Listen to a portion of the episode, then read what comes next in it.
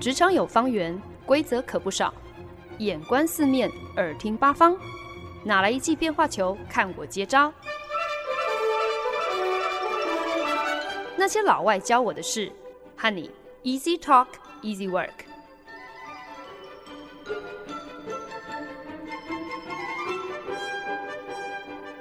您现在收听的是好家庭联播网，那些老外教我的事，我是焕恩。开年的时候呢，有一点误打误撞的给自己找上了一条贼船，在毫不知情的情况之下，承接了一个全新的职务。本来只是有点不甘，去年好像在工作上闲置的时间太长了，所以呢，就主动找上了我们的亚太人资长，毛遂自荐要来替他打杂。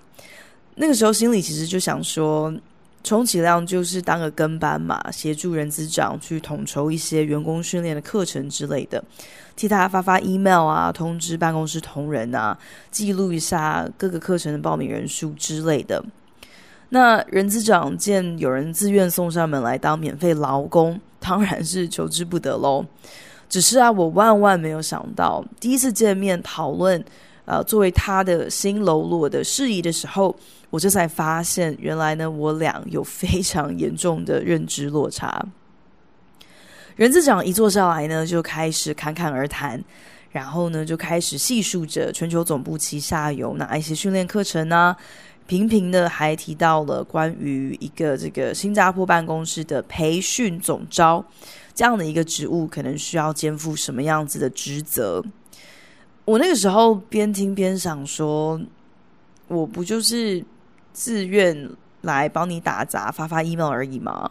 你哪里需要跟我说这么多？反正你是老板，你说什么我做什么嘛。我我不需要知道说全球总部在育才上还有哪一些课程安排跟规划，我更不需要知道这个什么培训总招他的权责、他的义务到底有哪些。然后这个时候，亚太人资长就忽然顿了一下，说。所以呢，我打算今天下午就会跟全办公室宣布，你已经接受了担任新加坡办公室培训总招一职。我我大吃一惊，说：“啊，呃，我我不是就只是帮你发发 email 而已吗？” 亚太人资长笑出来说：“呃，不是哦，嗯。”基本上你是承接了一个新的工作项目，做我们的全办公室的培训总招。那今年的育才培训课程呢，就是要全部交给你来设计来做规划。我希望呢，这个培训课程呢，呃，可以就是全年每一个月份都有一些安排。而且呢，我我想可能去年做的东西也没有什么必要给你参考了啦，因为呢，我对于去年的这些安排没有很满意。所以我也不想要你觉得好像你只要一样画葫芦就好了。等到亚太人资长发布了这则公告之后呢，一整个下午，熟识的同事见到我都不忘恭喜我一下。我觉得就还蛮好笑的，这有什么好恭喜的？我不就是平白无故的多接了一份工作，多给自己找上了另一个老板，等于是多了一份压力，然后还完全没有调薪吗？同事一听我这样的一个逻辑哦，也也才觉得哦，好像蛮有道理的，所以呢，就开玩笑改口说，那好像我们不应该是恭喜你哦，好像应该要跟你说，请你节哀顺变。我说就是说啊，而且今天应该是我要恭喜你们吧，竟然就是从天降下来变出了我这么一个培训总招，不就是要来造福你们的吗？一个公司的好坏，其实很多时候除了薪资高低，还有组织文化这两个可能比较重要，而且也是比较通俗、比较外显的福利，可以窥见一二之外呢，一家公司是否很积极的栽培员工，是不是有提供员工各种可以自我提升跟成长的资源，还有规划，其实也是一个非常具指标性的一个线索。那因为自己近期除了在自身专业领域上，还额外多出了这么一个培训总招的职务，所以呢，就因此有了这样的一个灵感，想要在节目当中以 growth，也就是成长这个主题来跟大家分享一些我自己在职场上对于自我提升、对于进步、进化的一些看法跟观察。当然呢，这个培训总招新的职务还不算是正式起步，所以呢，其实今天在节目当中分享的很多反思，更多是嗯自己不知不觉好像也累积了一点点职场上的资历哦。也因此，就忽然之间多了一些经验传承啊，甚至是可以指导后辈的机会，嗯，甚至还开始有了一些此一时彼一时，好像面对一些类似的情境，意识到，诶，自己的身份好像有一些的转变，有一些不同的这样的一个，就是嗯，比较沧桑的感慨。那职场上的成长究竟是一个什么样子的面貌？而我们到底又应该怎么样子有意识、有主见的去规划、去追求？前几天呢，我手上有一份工作，忽然之间就多出了一个业务项目。原来呢，就是这个案子出奇经手的策略师，并没有能够如期完成一个其实早就该递交给客户的项目。所以呢，这个案子的这一段初期业务一直就是悬荡在那边，没有办法顺利结案告一段落。那既然呢，中期的业务已经转手给我了，所以呢，老板好像也就还蛮顺理成章的指望我跟组上的一位实习生可以来联手搞定这个项目。实习生呢是一个很积极上进的年轻人哦，我们。短短共事几个礼拜的过程当中，其实已经让我见识到他很旺盛的企图心，还有丝毫不知道懈怠为何物的这个求知欲望哦。面对我们这个 B to B 客户超级复杂难懂的业务，他也没有。一点点的畏惧，真的是无所不用其极的动用自己所有想得到的管道，还有资源，耐着性子，花着时间去钻研客户各样五花八门、艰涩又难懂的产品项目。那天好不容易就抽出了一点时间坐下来，跟实习生讨论一下该如何来处理这个项目。那个时候其实自己有点惊讶哦，因为实习生竟然。好像有一些些的泄气，打开了他自己的电脑荧幕，然后很沮丧的告诉我说，他完全不知道自己在干什么。原来呢，从来没有做过类似项目的他，一时半刻也不知道到底该从何下手哦。虽然他还是，呃。已经很努力的拿出他傲人的研究精神哦，想办法在网络上搜寻一些参考资料。可是因为对于这个项目是完全的陌生，所以甚至连自己到底应该搜寻什么，自己到底要找一些什么样的线索，他也都没有一个头绪。没关系哦，我安慰他，我们就一起花点时间来讨论一下，到底可以怎么样子比较有系统的来厘清眼前这个。题目哦，我甚至笑笑的跟他说：“不要烦恼哦，因为其实呢，做策略最好玩的地方就是我们要天马行空的来瞎掰出一套能够化繁为简的说法，设计出一套能够化繁为简的框架嘛。”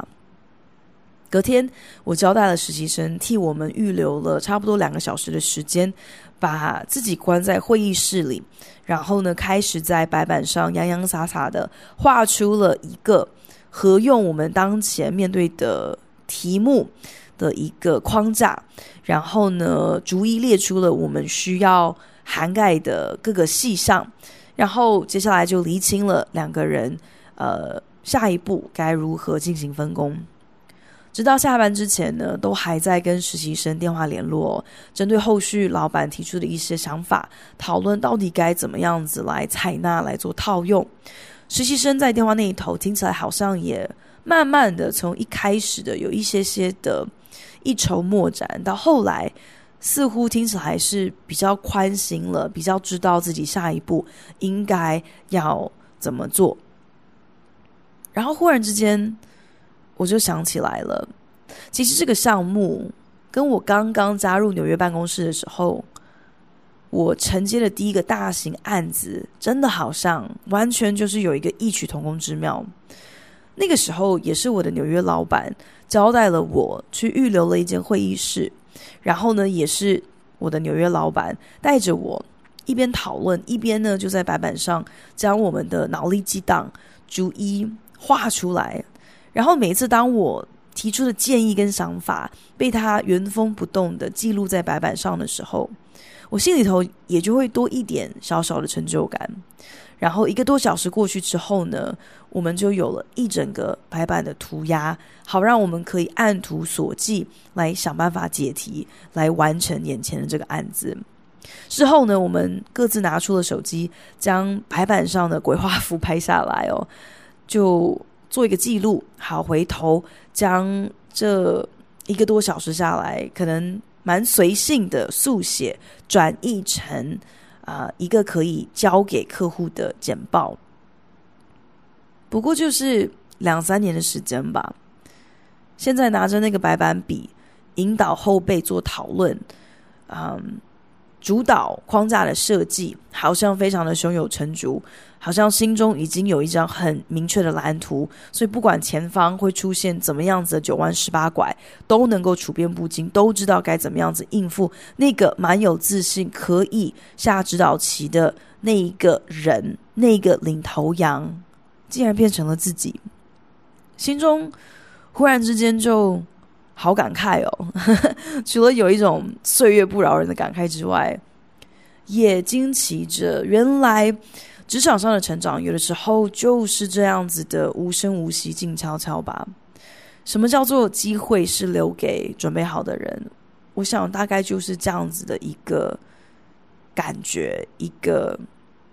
景致吧。因为你永远也都没有办法猜想得到，究竟要等多久。再遇上一个可以重新来过的机会，去面对一个曾经发生过的情境哦，甚至是一个曾经考倒你的难题。不管今天这样的一个机会是幸或者是不幸，让你能够嗯，好像重新再来走一遭，让你再一次遇上了。那么这一次，你所扮演的角色是不是有所不同了？你解题的思路和你的手法会不会有一些进化呢？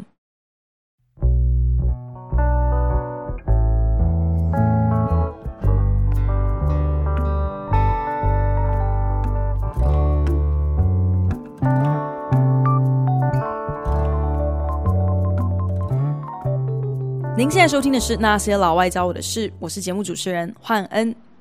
一转眼，自己竟然也有了差不多十年的工作资历哦。恰巧呢，近期在职场上又多出了一些新的身份、新的责任，所以呢，才特别的呃有感而发。我想要借着今天的节目，以成长 （growth） 为题，来跟大家分享一些自己的想法。不过，就是几年前，自己在好不容易。逃离了一份让我非常心灰意冷的工作之后呢，总算找上了一个愿意将我升格成为一个主管的这样的一份新工作。那个时候的我，我觉得其实是虚荣心作祟吧，会认为说，这不就是一种成长的明确指标了吗？在头衔上的升等，如今还有一个喽啰可以供我使唤，这应该就是。自己有进化、有升级最为确凿的证据了吧？虽然手上也不过就是管一个喽啰而已，可是呢，我却跃跃欲试哦，想着自己就算也没有管啊、管过人的经验，至少也被人管过嘛。所以再怎么样子，应该也都知道说，一个好的主管应该要有一个什么样的样貌，就算是。用我期待被主管对待的方式来做他人的主管，应该也能够做得有模有样吧？这有什么难的吗？可是很快的我就发现了，呵呵，想象和现实还是存在着一些没有办法轻易跨越的差距哦。我处心积虑的想要展现自己是一个怎么样子力挺喽啰的主管，可是其实。当时就连自己在这一间公司的前途能够有什么样子的规划，我都没有办法清楚掌握，又怎么可能知道怎么样子顾及到娄娄的需求，如何去替娄娄的职涯来铺路呢？当时的我虽然身为一个主管，可是坦白说，心态上从来没有真的调试好，仍然是保持着一个 individual contributor 的姿态，基本上就是一个职场独行侠、自干王的意思啦。我更关心自己是不是有出风头、有一展长才的机会，甚至呢，有的时候还会忍不住眼红喽啰，甚至会想要跟下属抢功劳。反正就是完全没有作为一个前辈提携后进那样的一个大气，那样的一个气度。面对很多事情，其实都还是初学者的喽啰，真的也没有能够展现太多的耐性。很自然的就会将对自己的标准、对自己的要求强加在对方身上，也没有去体谅到说，其实对娄娄来说，很多事情真的都是第一次，在还在尝试、还在摸索当中，心中反而看见的都只有对方的不机灵，对方的好像不够聪明，却从来也没有想过应该要怎么样子因材施教，怎么样子调整。自己啊、引导他的方式，很多可能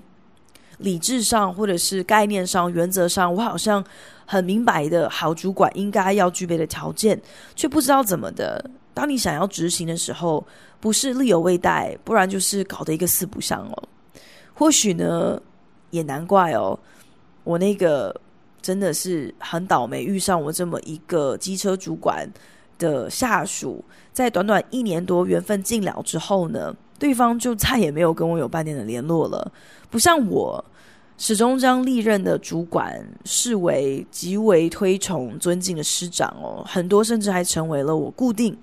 会相约呃餐叙啊、小酌啊、聊天的好朋友。事隔多年之后。比较尝试单打独斗的业务上，忽然之间也开始出现了，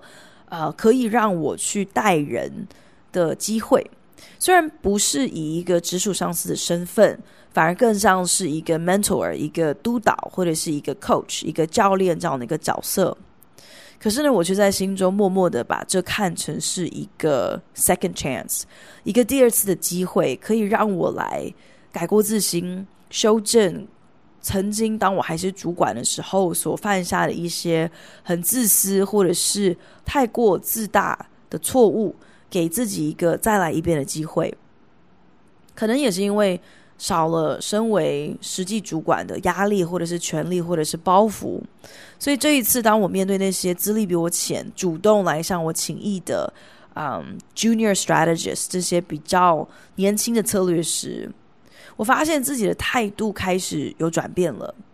不知道是不是也是因为好像走到了你的职涯的某一个阶段哦，所以心态上也总算可以比较成熟了。跟比自己年轻的同事合作的时候，就少了那些好像很无聊、很自作多情的余量情节哦，不再会将他人的成功、他人的闪耀看作好像是对自己的某一种剥夺。自己的某一种损失哦，现在想着怎么样子去辅导别人的时候，第一个念头也不再是去很主观的批评对方的想法，怎么可以这样子的粗浅，反而是会设身处地的去很认真的思考，如果今天换作是我，我会怎么做？我会有一些什么样子的考量？遇到一些的难关瓶颈的时候，我会希望听到怎么样子的建议。对我来说是有帮助的，会是有建设性的，然后很坦然的去跟对方分享、去讨论我的这些观点，而不是单向的去指使他，好像我的意见才是意见，我的方法才是方法。成长到底是什么呢？我想大概就是，如果让你又再一次遇上了同样的一件事情，一件或许曾经是让你跌倒过的事情，你这一次。是不是知道到底该怎么样子不重蹈覆辙？如果让你重新来过一遍，你是不是能够做出一个不一样的选择、不一样的决定呢？一开始跟亚太人资长的交集，其实呢，就是源自于我们每一个月有一个呃一对一的教练 coaching，还有培训的时间。一开始真的纯粹就只是因为自己在工作上的动力还有兴趣一度都荡到谷底哦，然后加上那个时候跟主管的关系其实又是特别的紧张，有一些摩擦，所以呢就会将每一个月一次跟亚太人资长的这样的一个例会，当做是一个心理咨商的诊疗时间哦，来畅所欲言的把自己内心各种啊。不爽的、不满的，像倒垃圾一样不吐不快。在最近的一次自商当中呢，我好像又有点太过诚实的跟人资长坦白哦，自己在过去这个月，其实不管是对于业务内容的性质，或者是自己的工作动力，都大幅的提升，远远超过了过去一年的总和。虽然呢，自己主动积极的去投入在。尝试各种新业务、新挑战上，当然真的是诚心的，出于一个想要啊、有所成长的心态。可是平心而论，我觉得我也不能够完全否认，其实自己还是有一点点的心机嘛，就是还是会希望，是不是能够借由自己如此自发性的向左向右的开展，能够进而说服主管，让他们会认定说。我理所当然就是一个应该要被升迁、应该要被加薪的理想人选。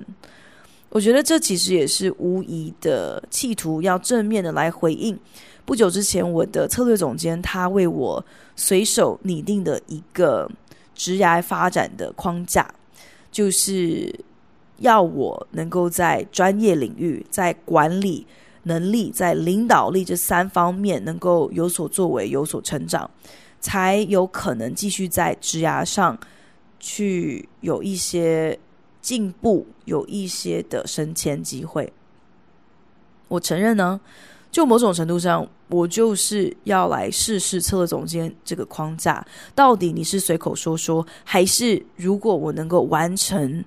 我分内的部分，你是否也能够兑现你要升我的官这样的一个承诺呢？亚太人资长不出声的看着我，然后呢，就问了我一句话：“所以你现在到底要的是什么呢？”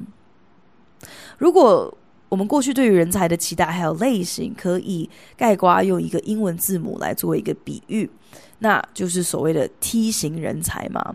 T 这个字母啊，它的头上的这个横杠，其实就是象征着人才的盖瓜的软实力。像是管理啊、团队合作啊、沟通啊等等等这样的一个能力，而 T 这个字母，呃，上下纵向的那一竖笔画，其实呢就是象征着这个人他的专业实力到底是有多专精。也因此呢，理想型的 T 型人才，你的横杠头上的那那那个横杠，你的软实力你不能够太窄，而你纵向的那一竖。也不能够太短，可是呢，说穿了，这年头讲 T 型人才实在是落伍了。因为你如果只是 T 字型的人才，你其实也开始面临竞争力不够这样的一个危机哦。你不再是最让主管心动的人才类型了。这年头反而更加强调所谓的 M 型人才，意味着。你横杠的软实力还是很重要，还是要够宽够长。可是现在，如果你只有一项专业，你只有一个这个纵向的这个直树，恐怕已经不管用了。你还得想办法深耕第二项、第三项的专业，基本上就是想办法要让你本来的这个 T 字形平行的，要向左向右多长出第二只、第三只脚，能够成为一个。M 型的人才，既然要成为 M 型的人才，那么你在职涯上的成长跟追求就不再只是从下往上这样的一个单一方向了，因为你多了第二只脚、第三只脚，你反而也因此多了可以从左到右再往上的这种不同方向的不同可能。如果真的是这个样子，那么当初策略总监针对我的单一专业所提供的那样的一个框架，如今。又有多适用呢？如果真的哪一天你有机会累积到三个专业，可以三强鼎立，你想要怎么样子发展，这就取决了你对于你自己想要的成长方向，到底有一些什么样子的偏好，什么样子的想法。于是我忽然之间意识到，什么叫做成长？大概就是哪一天你终于看清了，奢望他人能够为你定定一个明确的出题范围，甚至是一个可以让你逐一划清的待办事项，一个 checklist。这是一个何等天真而稚嫩的想法！你想要的成长曲线，你想要的成长方向，应该要取决于你自己，你说了算。而不是像以前，好像我们还在念书的时候，你期待你的老师，你期待你的主管可以替你打点好一切，可以为你规划好你所有必修的课程应该是什么，然后甚至是一口一口的填鸭式的喂食你。你想要成为什么，需要靠你自己来定义。当你意识到自己没有办法一味的再去等待别人来替你引路的时候，我觉得这就是你知道你终于长大的时候了。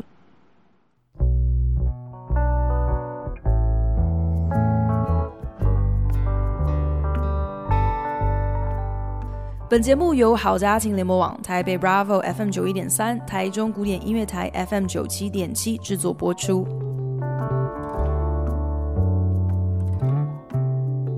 您现在收听的是《那些老外教我的事》，我是焕恩。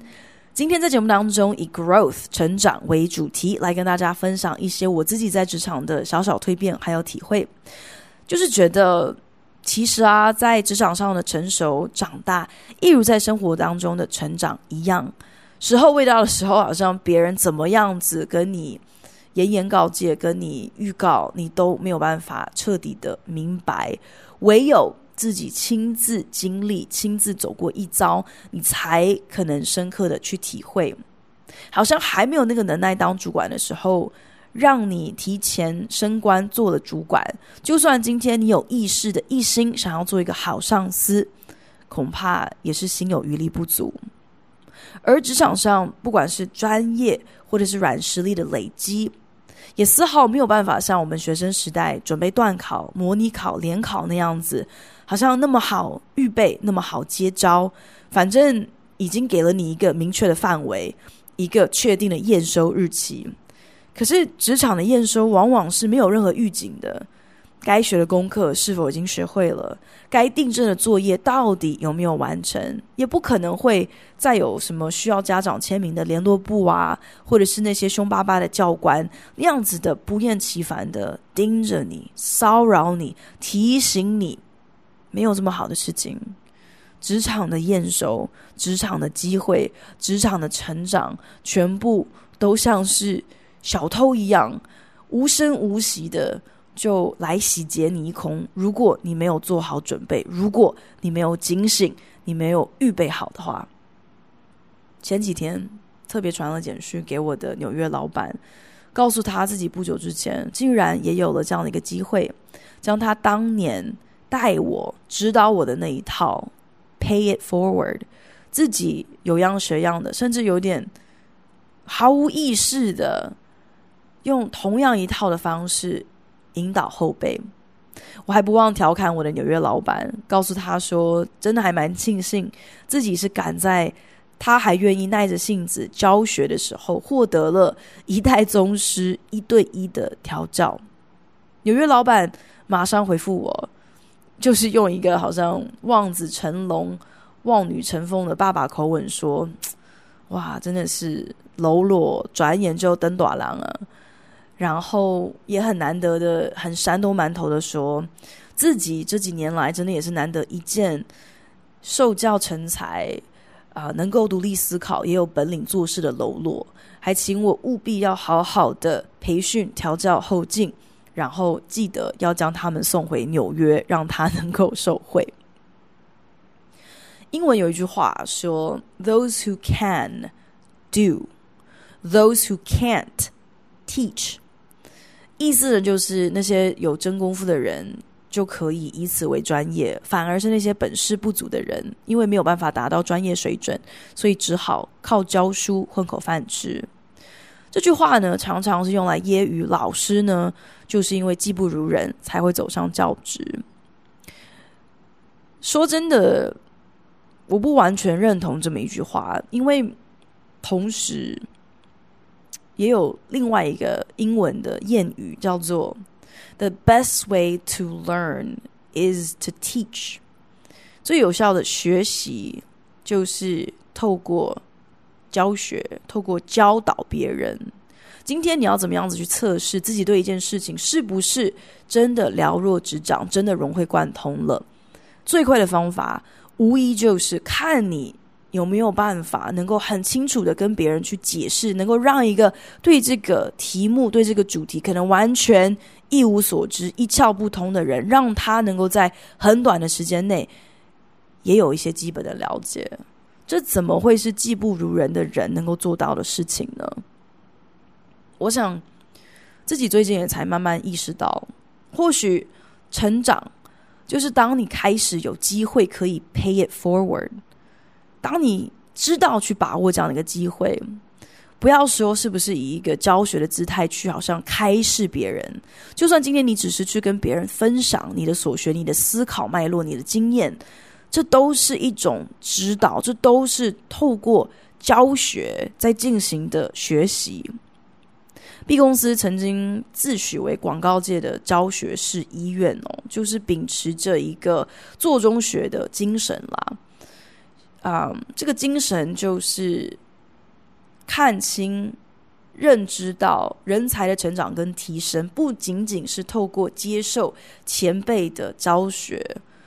反而更是当你愿意、当你把握成为传道授业的导师，成为教别人的那个人的时候，这才是最能够让你的实力大跃进，让你有显著成长的关键点。Growth。关于成长，或许其实说不上是一个所谓的品格啊，或者是美德。可是我在想，这仍然是一个值得我们追求的价值观吧。如何期许自己可以不断进步？如何可以找到自己想要不断前进的方向？如何透过与他人的分享，更加催化自己的蜕变？我觉得这些都是值得我们不断思考、不断学习，可以帮助我们。不断有所成长的课题。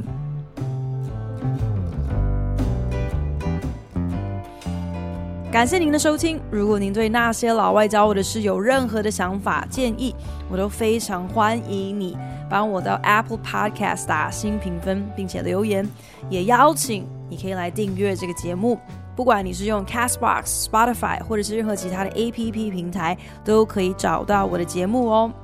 那我们就下一集再见喽，拜。